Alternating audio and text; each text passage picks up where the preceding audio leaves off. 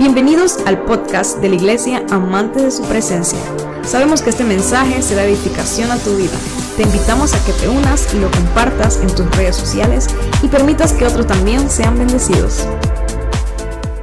Todo aquello que quiera robar la palabra es echado fuera, hecho fuera el espíritu de duda, de incredulidad, de indiferencia, de apatía, en el nombre de Jesús. Y declaro, Dios, que tu Espíritu Santo gobierna esta casa gobierna cada una de nuestras vidas, nuestras emociones, nuestros sentimientos, nuestra voluntad.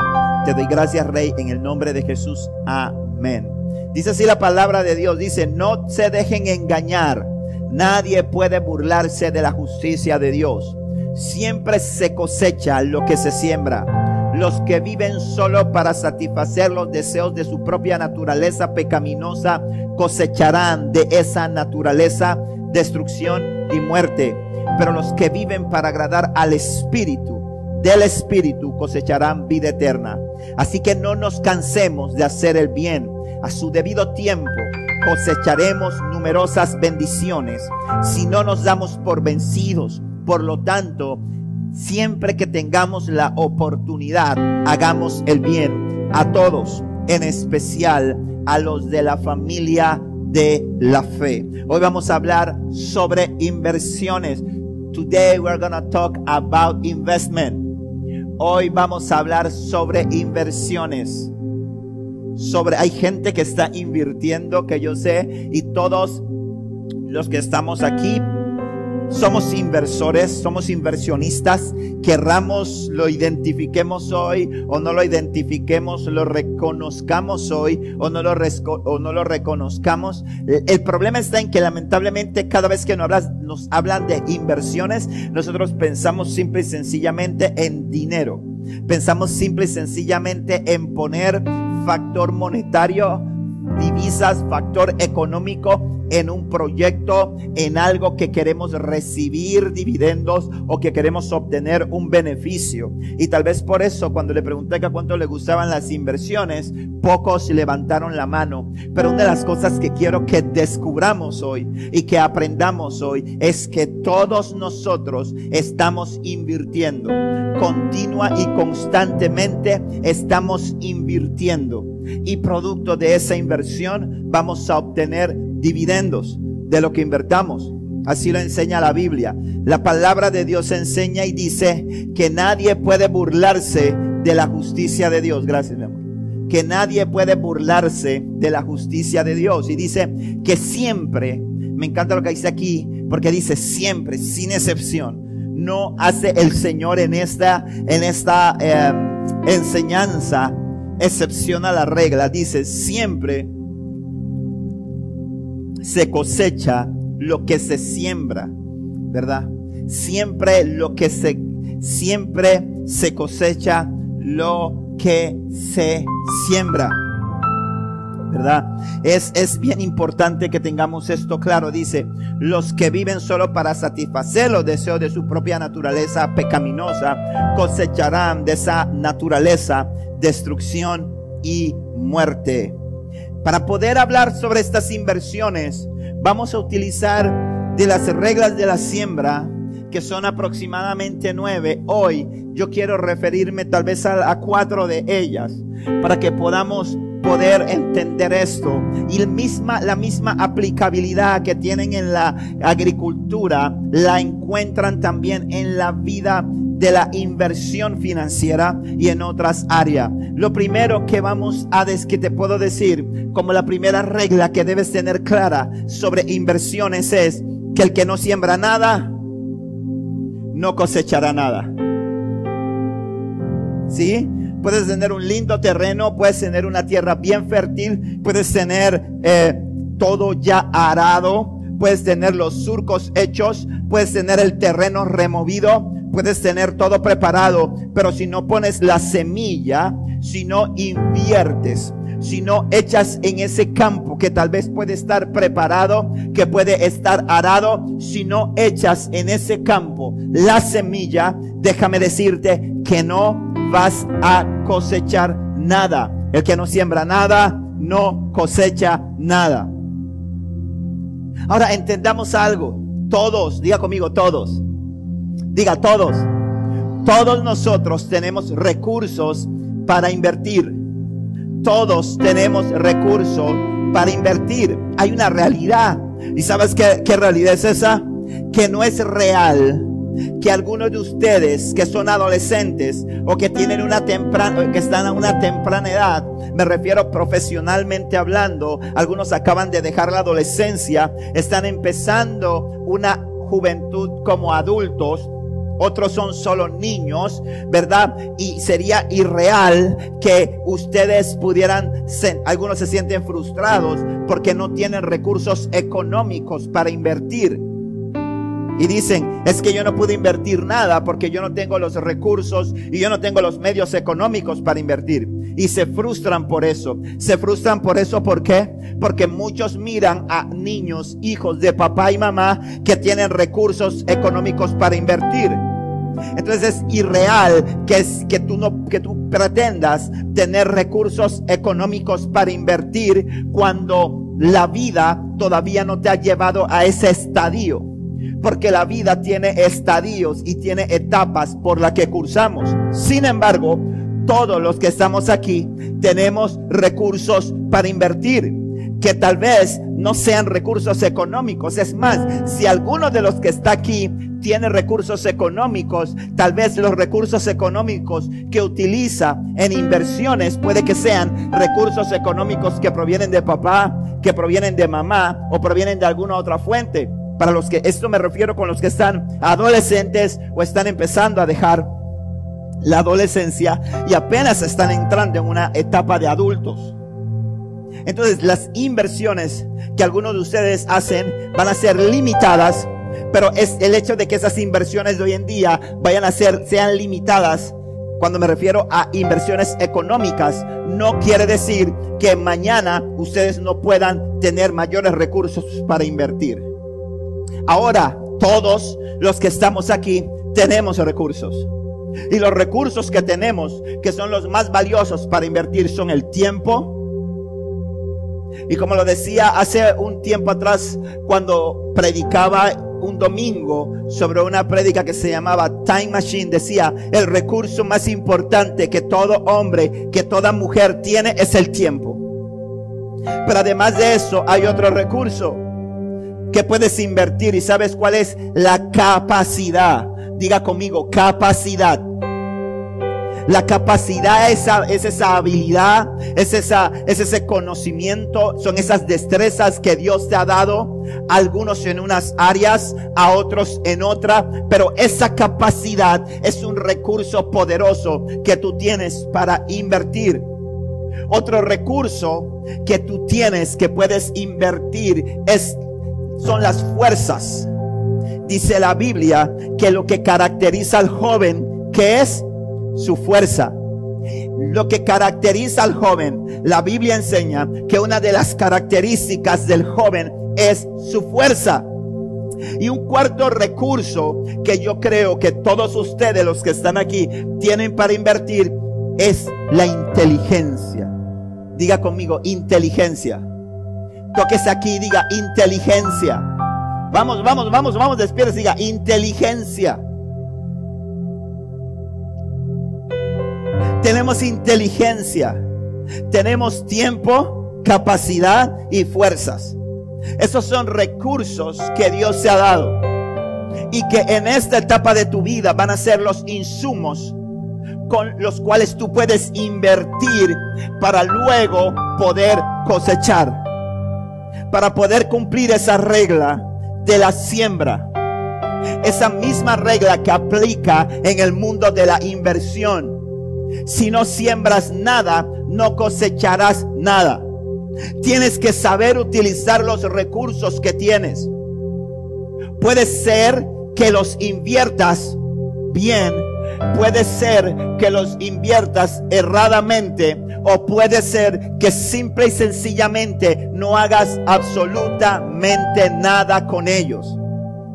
De nada vale que tú tengas muchas semillas, que tú tengas un terreno, pero si tú no agarras esas semillas y las echas en la tierra, es decir, si no las siembras, si no las riegas, si no las cuidas, si no las vigilas, si no estás pendiente de que las plagas no vengan y malogren el producto de tu siembra, entonces no esperes recibir resultados de esa inversión. Todos tenemos capacidades el Señor a todos nos ha dotado. Dice la parábola de el sembrador, perdón, dice la parábola de los talentos, disculpa. La parábola de los talentos dice que el Señor le dio a cada uno conforme a sus qué? Conforme a sus qué? Capacidades. Les dio conforme a sus capacidades. El Señor dice que a uno le dio cinco talentos, a otro les dio tres talentos y a otro, ah, perdón, dos talentos y a otro les dio un talento, pero dice la Biblia que a cada uno se le dio conforme a sus capacidades. Ninguno era más importante que el otro. Ninguno era más talentoso que el otro. Uno, algunos tenían más capacidades que otros. Pero ojo con esto. Si tienes más capacidades, tienes mayor responsabilidad. Amén.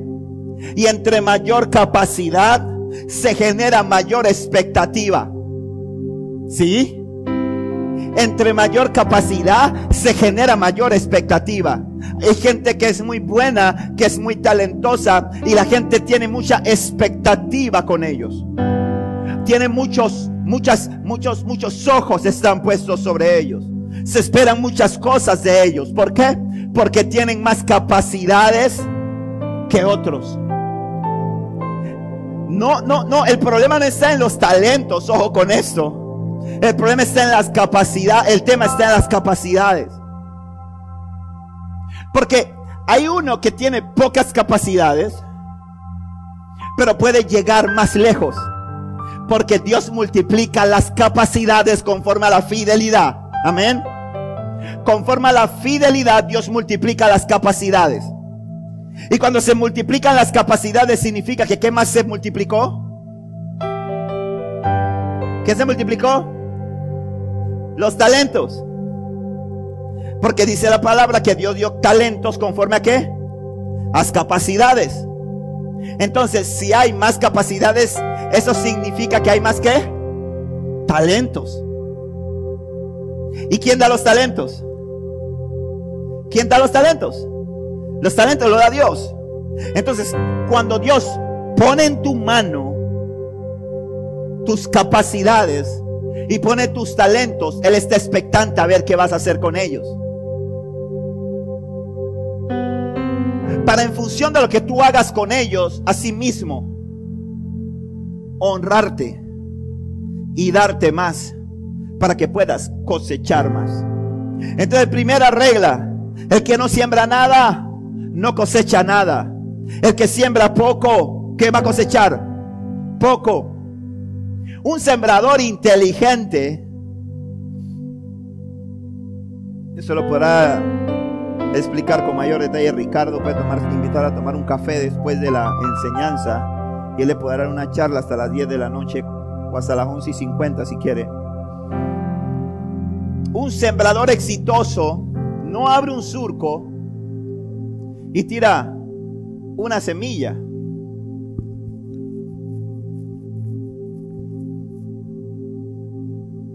¿O no, don Ricardo? Porque si usted tira una sola semilla, ¿Qué riesgo se lleva? ¿Ah? Que esa única semilla estuviera defectuosa y que nunca nazca. Y que usted se dedique todos los días a echarle agua y quedarse mirando y ore y le cante y le hable y nunca nazca. Pero si usted echa varias semillas ahí, puede que un par de esas semillas se malogren, pero puede que otras nazcan. Amén. Entonces, la siembra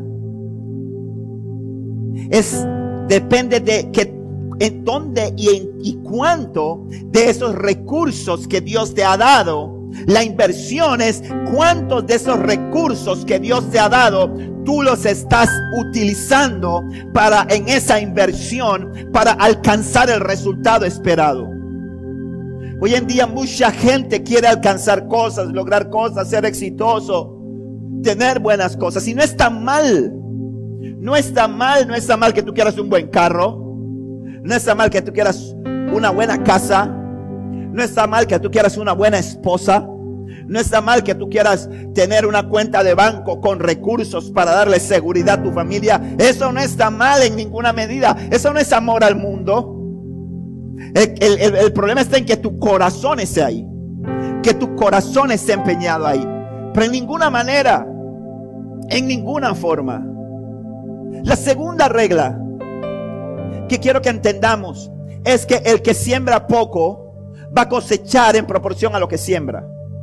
El que siembra poco va a cosechar en proporción a lo que siembra. El que estudia poco aprenderá poco.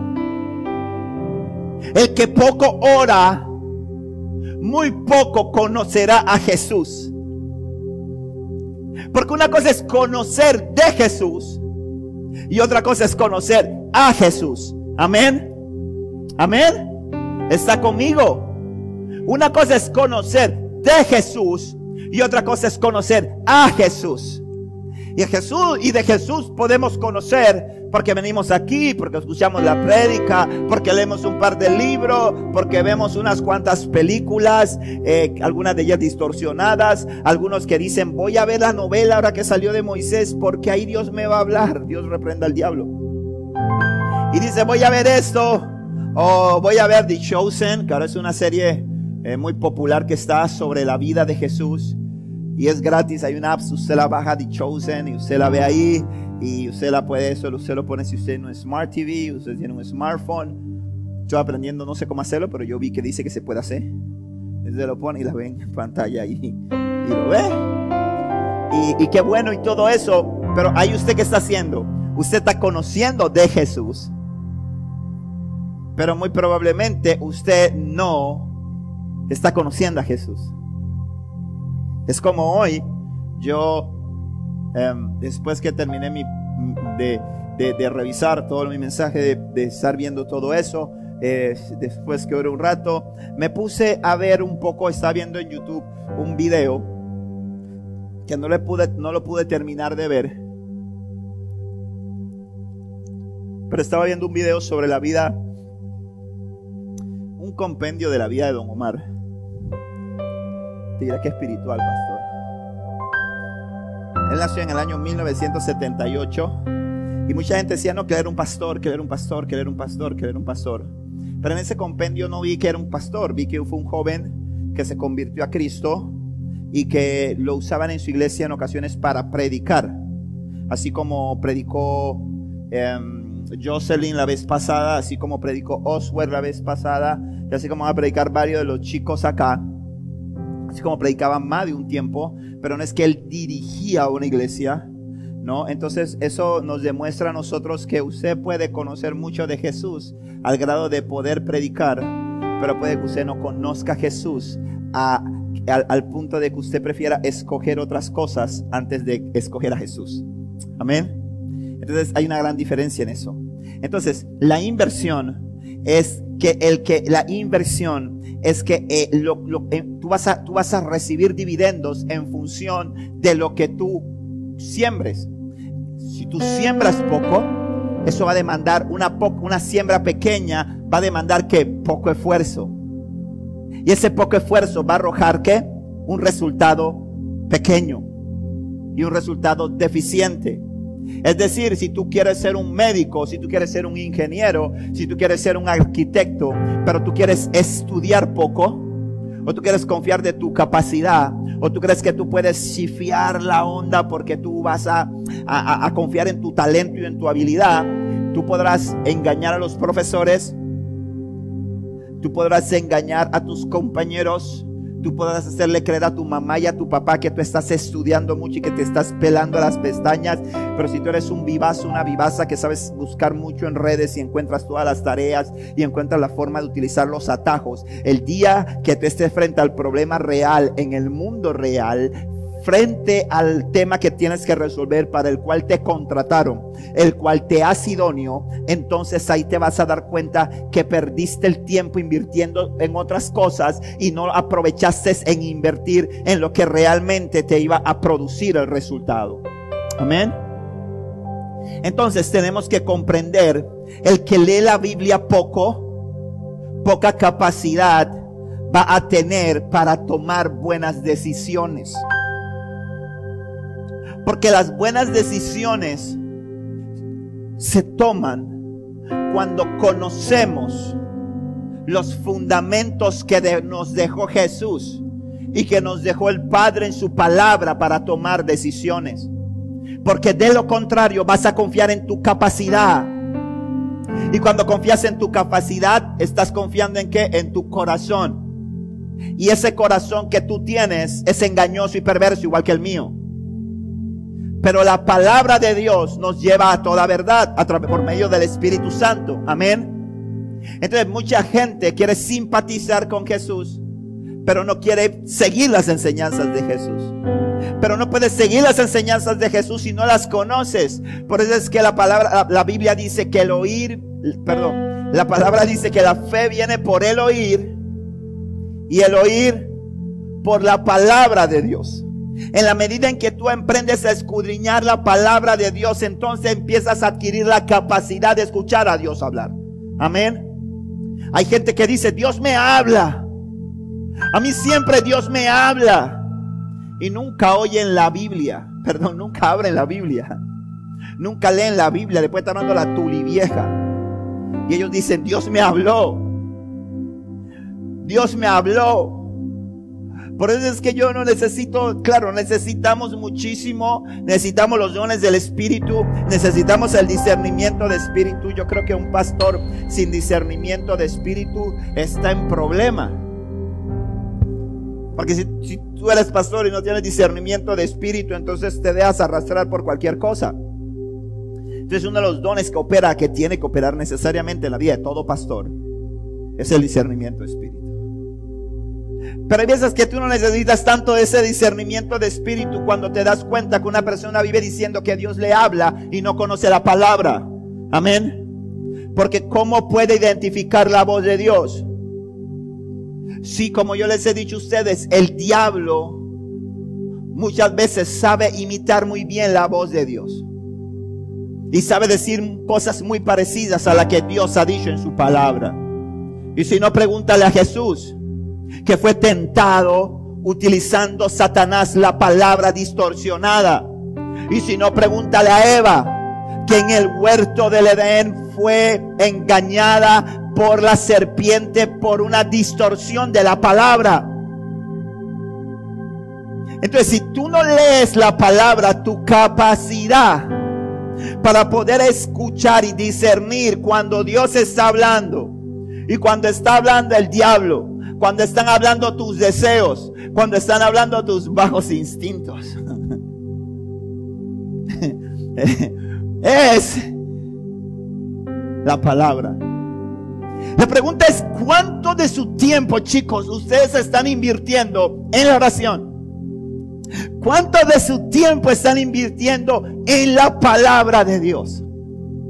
En abrir esa Biblia, sentarse ahí, amarrarse a la silla, quitar el celular y dejarlo afuera de ese cuarto, dejarlo lejos de ese lugar y sentarse a leer la palabra de Dios, a escuchar la voz de Dios hablándoles. ¿Cuánto están invirtiendo de sus vidas en eso? A ver, ¿Cuánto están invirtiendo de su vida para hablar con Dios? hablan mucho con los amigos, hablan mucho con sus compañeros, hablan mucho con su novia, hablan mucho con su esposa, pero la pregunta es, ¿cuánto tiempo están invirtiendo ustedes en orar y en leer la palabra de Dios para obedecerla? Amén. Amén. ¿Está conmigo acá? para obedecerla. Porque muchas veces leemos la palabra, muchas veces oramos, pero no estamos dispuestos a obedecer. Entonces hay falta algo en esa inversión que estamos haciendo. Dice la Biblia en el libro de Segunda de Corintios, en el capítulo 9, en el versículo 6, recuerden lo siguiente, un agricultor que siembra solo unas cuantas semillas, obtendrá una cosecha pequeña, pero el que siembra abundantemente obtendrá una cosecha abundante. No basta con tener buenas ideas. En mis años, no solamente como cristiano, sino en mi vida profesional, me he encontrado con gente con excelentes ideas. Me he encontrado con gente con muy buenos planes me he encontrado con gente con muy buenos proyectos. Me he encontrado con gente con tremendas metas. Y luego ha pasado el tiempo y me los he vuelto a encontrar 10 años después. Y resulta que se encuentran en el mismo sitio donde estaban hacía 10 años. ¿Por qué razón? Porque una idea, una meta, un plan, un proyecto es 1% de inspiración y 99% de transpiración. Anote eso ahí. Una meta, un plan, un proyecto, una idea es 1% de inspiración y 99% de transpiración. Hoy nosotros queremos que todo pase de forma instantánea, que todo sea de la noche a la mañana, que nos acostemos a dormir y cuando nos despertemos en la mañana ya tengamos el resultado ya tengamos la cosecha, ya tengamos ahí lo que queríamos ver y no entendemos que así no se alcanzan las cosas. Por eso es que la palabra que leíamos dice, en el versículo 9 de Gálatas 6 decía, así que no nos cansemos de hacer el bien, dice, a su debido tiempo cosecharemos numerosas bendiciones si no nos damos por vencidos. Dice, a su debido tiempo cosecharemos numerosas bendiciones si no nos damos por vencidos. Yo te parafraseo ese versículo y te digo así, tanto nadar para morir en la orilla si perseveras hasta el fin, si no te das por vencido de hacer el bien, vas a obtener el resultado de lo que esperabas. Las críticas jamás producen los dividendos esperados. El trabajo fuerte sí. Hay gente que todo lo critica. Y desde que se inventaron las redes sociales están los criticólogos. Y las redes sociales las usamos para comentar, para criticar, para esto, para el otro, para aquello, para por aquí, para por allá. Y yo me sentaba con un par de gente cuando se estaba dando, cuando se dio la situación en los albergues. ¿Se acuerdan de los albergues? ¿Alguien se acuerda de los albergues?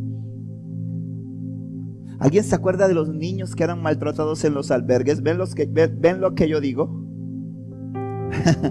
Ustedes ven lo que yo digo. Mucha gente salió a marchar, salió a manifestarse. La gente hacía vigilias afuera del afuera del, eh, ayudan, afuera del lugar este de, de los niños. Eh, eh,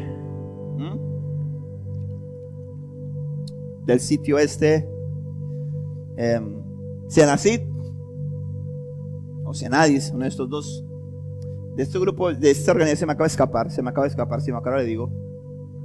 Mucha gente hacía vigilias afuera, aquí se hicieron algunas cadenas humanas, se hicieron muchas cosas y todo. ¿Y qué pasó el tiempo? ¿Ya cuánto tiempo pasó? ¿Dos meses, tres meses de eso?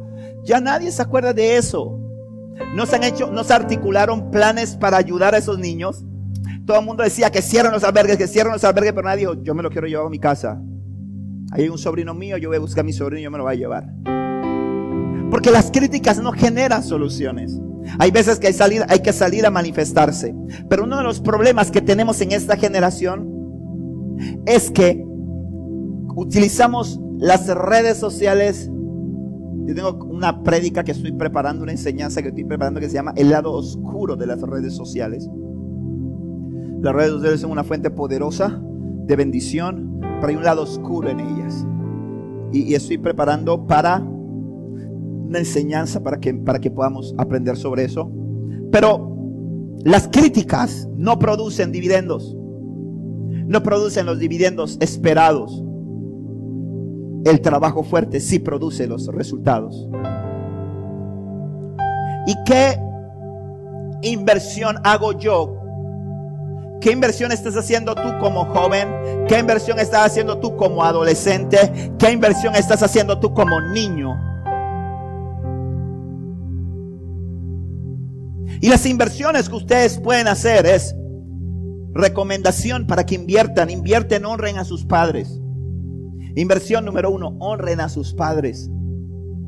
Honren a sus padres. A esta edad los papás fastidian. A esta edad mía no, a esta edad mía no, yo, a esta edad no estoy en la edad en que mis padres están en ese lugar de gloria, de honra, en ese lugar de respeto y reconocimiento.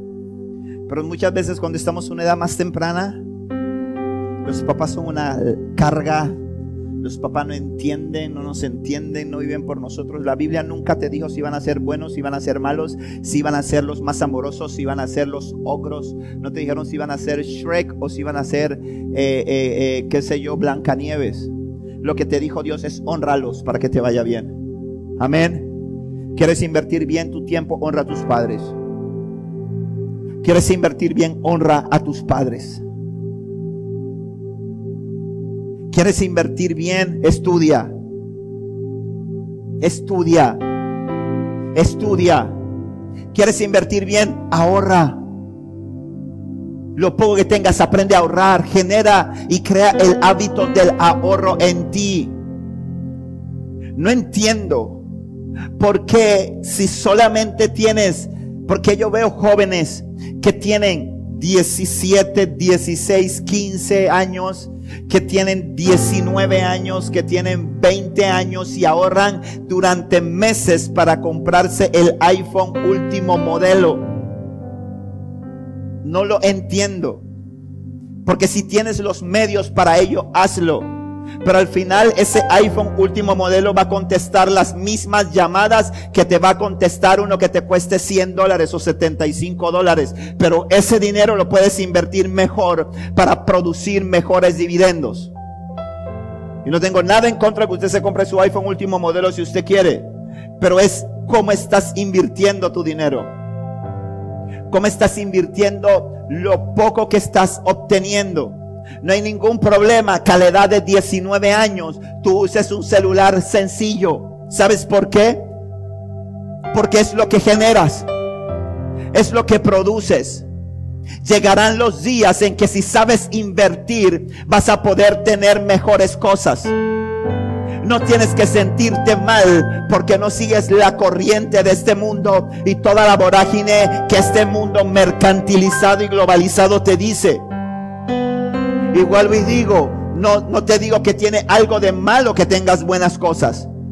Pero cuando tú pones en una balanza en qué estás invirtiendo los pocos recursos que tienes, si no los inviertes bien, entonces siempre vas a vivir frustrado mirando al lado lo que tienen los demás. O mirando al otro lado lo que otros tienen, no siendo agradecido con lo poco que Dios te ha dado. En la medida en que tú aprendes, joven, a ser agradecido, con lo que Dios te ha dado, Dios te encuentra idóneo para darte mucho. Amén. La vida tiene tiempos, tiene etapas. Y tenemos que saber ubicarnos en las etapas. Porque algunos de ustedes se frustran porque a los 19 años no tienen muchos recursos. Porque a los 20 o 21 años no tienen muchos recursos. Porque tal vez algunos amigos de ustedes andan manejando buenos carros y ustedes andan a pie, andan en bus o en bicicleta. La lógica normal es que a esa edad tú andes en bus, andes a pie o andes en bicicleta. Gloria a Dios por tus amigos que pueden andar en un buen carro. Pero lo más seguro que en el carro que andan es porque papá se lo dio. Porque mamá se lo dio. Porque papá o mamá trabajaron por él. Entonces, ¿por qué te frustras? Porque tú no lo tienes. Amén. Agradecele a Dios porque tienes los pies y las fuerzas para caminar.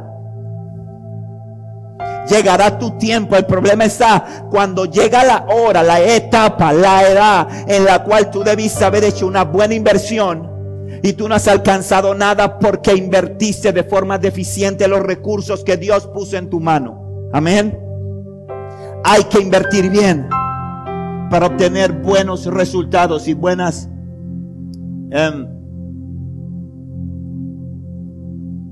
dividendos.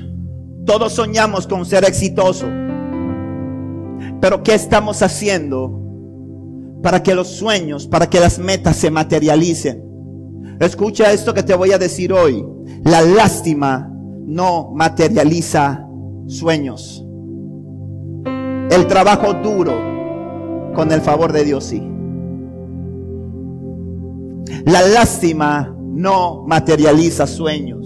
El diablo desde hace mucho tiempo ha estado buscando instaurar en medio de esta generación lo que yo he denominado el complejo de la víctima.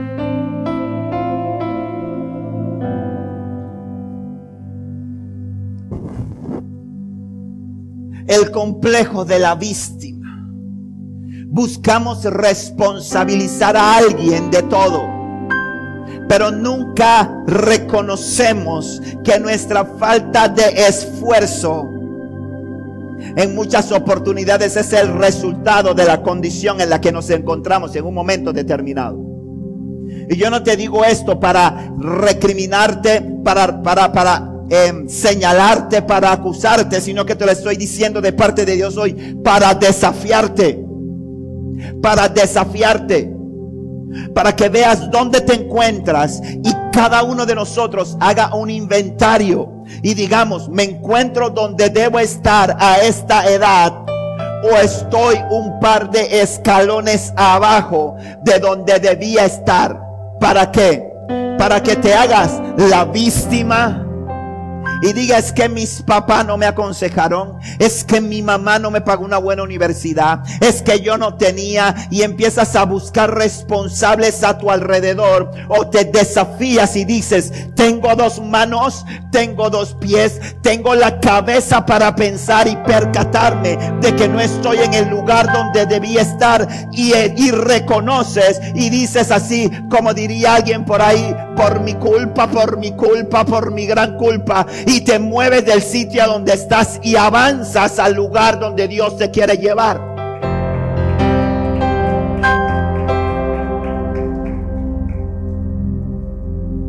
Porque hoy vivimos en una época en que todo el mundo tiene la culpa, menos nosotros. En una época en que el gobierno tiene la culpa, en que Trump tiene la culpa de los problemas de Panamá, los tiene Trump, sí. No, y ahora Biden los tiene. No, no, el presidente de China, porque allá inventaron el coronavirus. Él tiene la culpa. No, la culpa la tuvo Nerón hace años. Alguien tiene la culpa, menos nosotros. Y mientras tú no reconoces que el responsable de la condición eres tú, y le dices a Dios, Señor, ten misericordia, ayúdame a invertir bien de aquí para adelante mi tiempo, entonces siempre te vas a quedar ahí. Van a pasar los años y va a venir la gente que viene detrás de ti, te va a alcanzar y te va a decir, ¿qué pasó? ¿Qué te pasó? Me caí. ¿Y por qué te caíste? Porque me metieron el pie. ¿Y quién te metió el pie? Manuel, ¿hace cuánto tiempo? Hace 10 años. ¿Y por qué no te levantas? No, porque Manuel tuvo la culpa. Hello.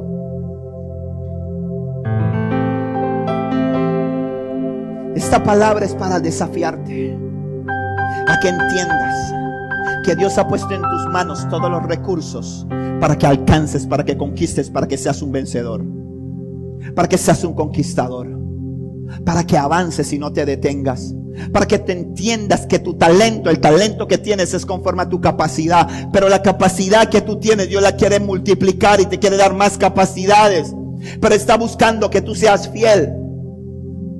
Porque si tú tienes años, porque hay gente muy talentosa que tiene años en un mismo lugar.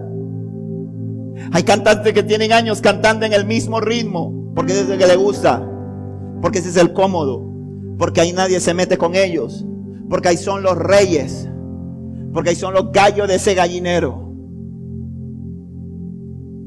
Y porque la gente dice, uy, qué tremendo canta, qué gloria. Siento la gloria cuando cantas, hermano.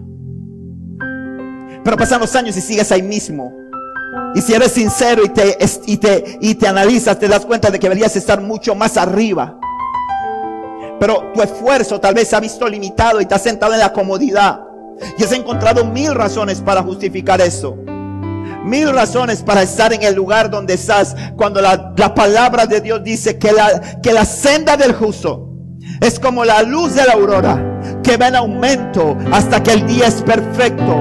Los hijos de Dios van de gloria en gloria, van de triunfo en triunfo y, van de victoria en victoria. El Señor dijo, hijo, yo deseo que seas prosperado en todo y que tengas salud, así como prospera tu alma, que tu alma prospere, que todos alrededor tuyo vean que estás prosperando, que estás creciendo, que estás subiendo de un escalón a otro escalón. Eso es lo que Dios espera de nosotros. Pero eso requiere de una inversión. No hay pastor en el mundo que te pueda imponer la mano para que eso suceda.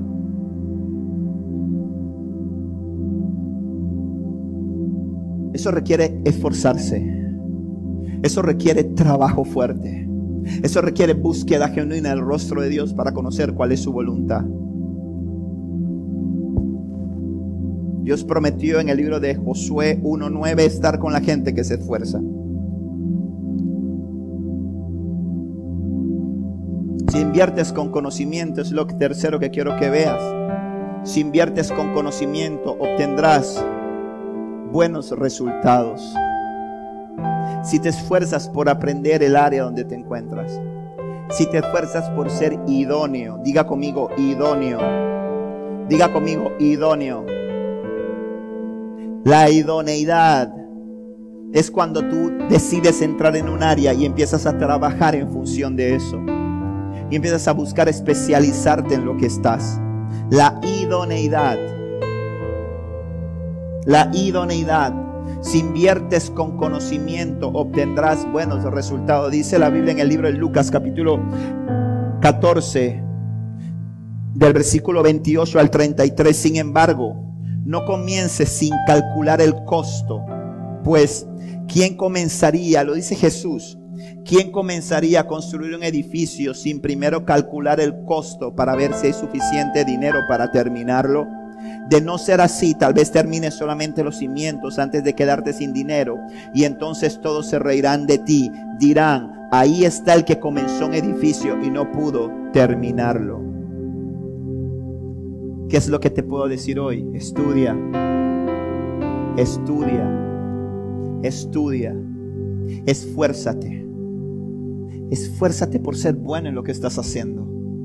Si estás en edad que todos ustedes que están aquí, todos, sin excepción de uno solo, lo que está hoy en esta reunión está en la capacidad de estudiar. Está en la capacidad de estudiar.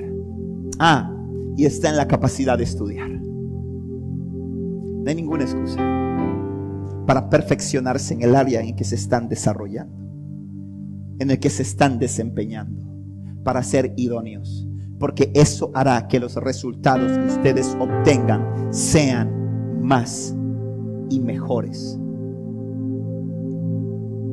Cuarto y último, escoge bien en qué vas a invertir.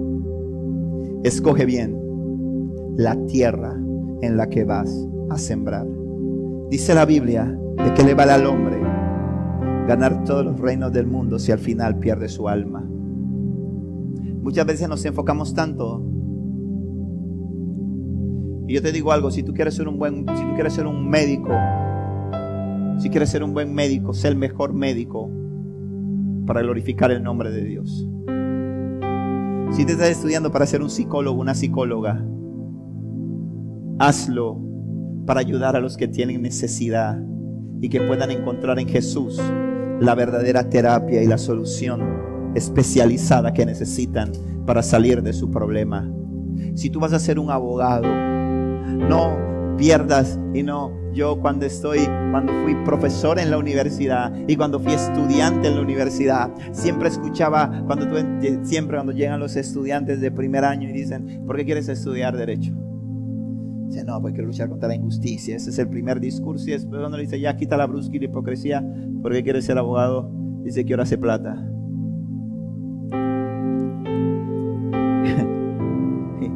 error.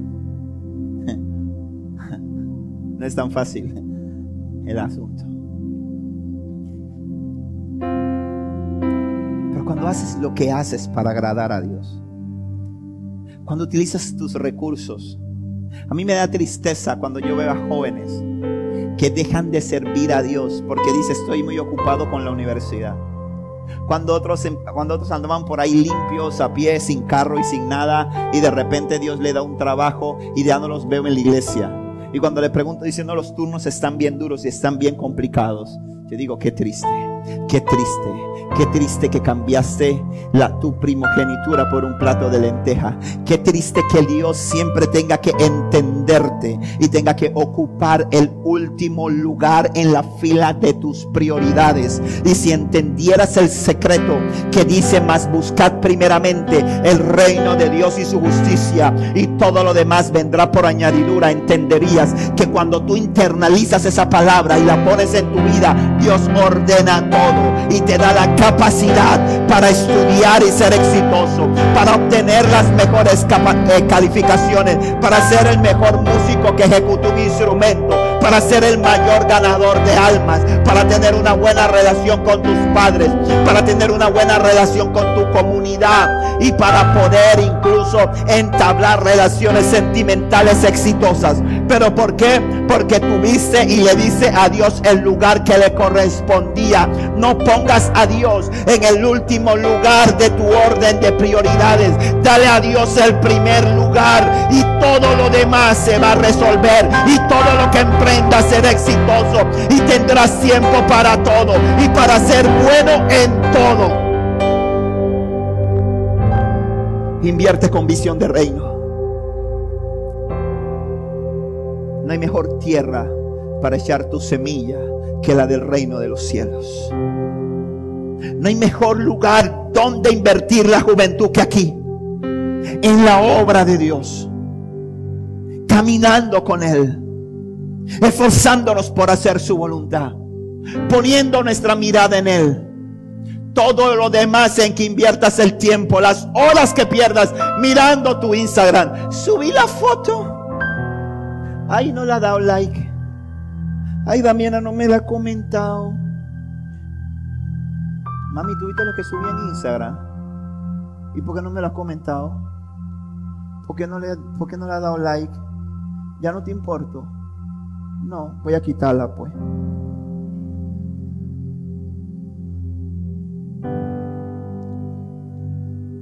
Invertimos horas en redes sociales.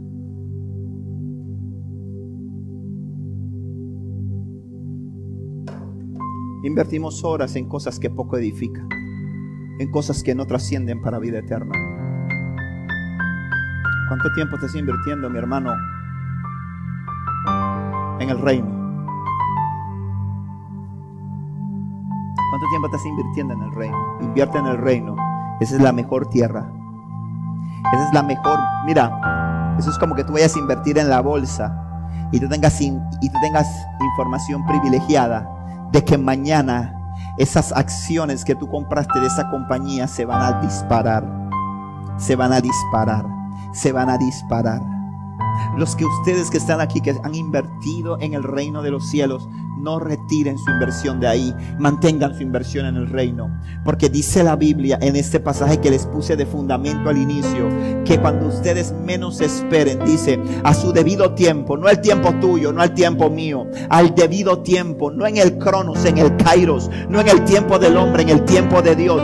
Dice la palabra que vamos a obtener numerosas bendiciones si no nos damos por vencidos. Invierte Invierte. Invierte. Tu juventud. Invierte tus fuerzas. Invierte los mejores años de tu vida en las cosas que realmente te van a dar resultado. Porque el deseo del Padre, el tema de negociación aquí no es qué es lo que quiere Dios de mí. Ese no es el tema de discusión. ¿A dónde me quiere llevar Dios? Ese no es el tema de discusión. Porque su palabra dice en, numerosos pasajes que sus pensamientos acerca de ti son preciosos. Que Dios te quiere llevar de triunfo en triunfo, de gloria en gloria y de victoria en victoria. Que, la, que tu vida tiene que ir en aumento y creciendo y creciendo y creciendo hasta que el día es perfecto. Eso no es discusión. El, el tema es la inversión. El tema es que tanto te estás dispuesto a poner, a esforzarte y a dedicar para ver el resultado. Ponte de pie, por favor.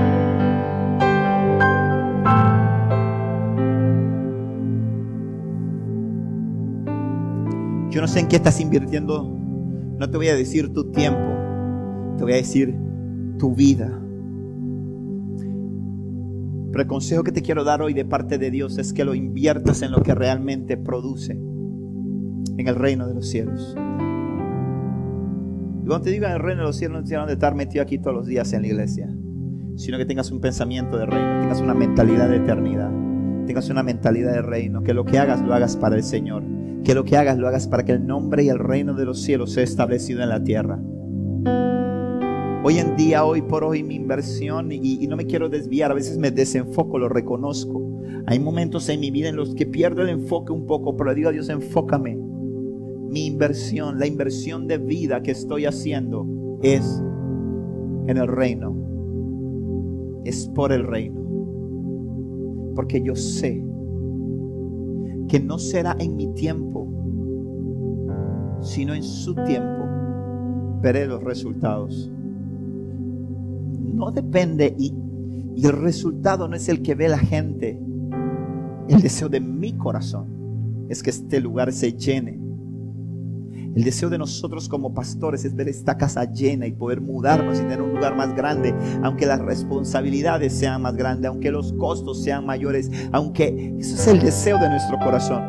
Pero por encima el deseo de nuestro corazón es lo que Dios quiere hacer.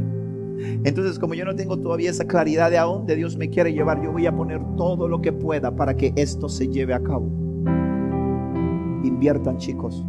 Ustedes tienen todo lo necesario para ser exitosos primeramente tienen a Cristo. Eso es lo más importante. Segundo, tienen la juventud, que es un tesoro divino. En tercer lugar, tienen la fuerza, tienen la capacidad y todos tienen el tiempo para poder invertir, para que el reino se establezca en esta tierra, para que jóvenes conozcan a Cristo y sus vidas sean transformadas. Y en ese interín desarrollense en lo que Dios los ha inquietado a hacer. Ingenieros, médicos, maestros, eh, inversionistas financieros, empresarios, comerciantes, deportistas, lo que Dios le haya puesto en su corazón para que sean. Pero háganlo con conciencia y con sentido de reino y van a ver el resultado. Dios y Padre, te doy gracias por esta palabra. Yo te pido, Dios, que esta palabra desafíe a cada chico que esta palabra rete a cada chico. Que esta palabra a cada niño, a cada adolescente, a cada joven, a cada adulto. Padre mío, lo lleve a anhelar y a desear cada día hacer tu voluntad. Cada día invertir bien los recursos que tú has puesto en su mano para que sean excelentes en lo que hagan.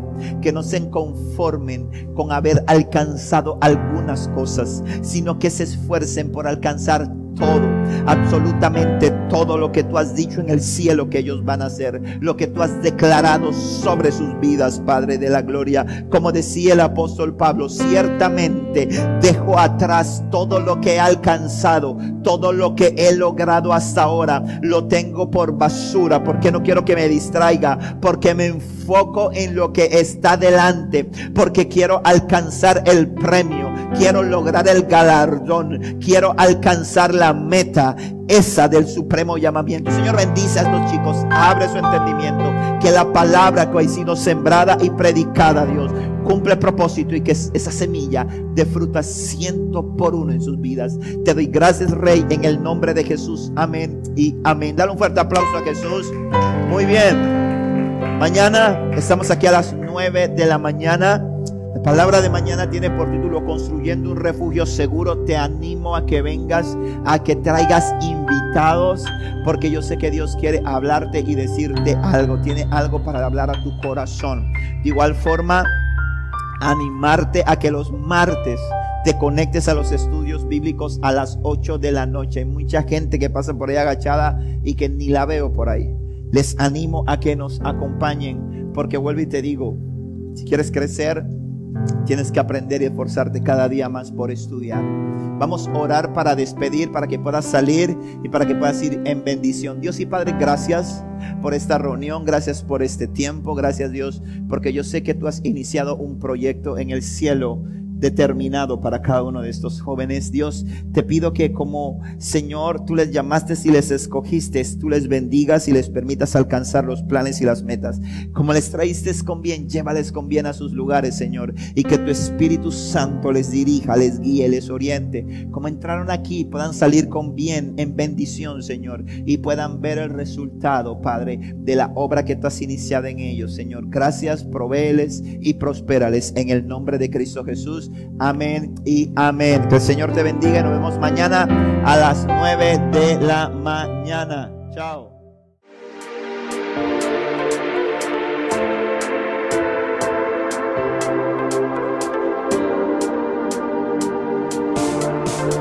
Esperamos que este mensaje haya sido de edificación a tu vida. Recuerda, suscríbete y síguenos.